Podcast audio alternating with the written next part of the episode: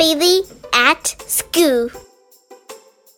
The children are busy at school. They sing a song. They paint a picture. They play a game. They listen to a story. They eat snacks. They share toys. They count numbers. They write the ABCs.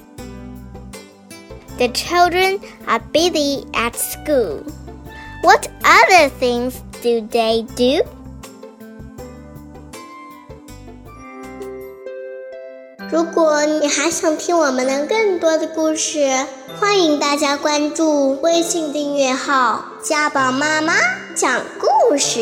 我在那儿我等着你哦。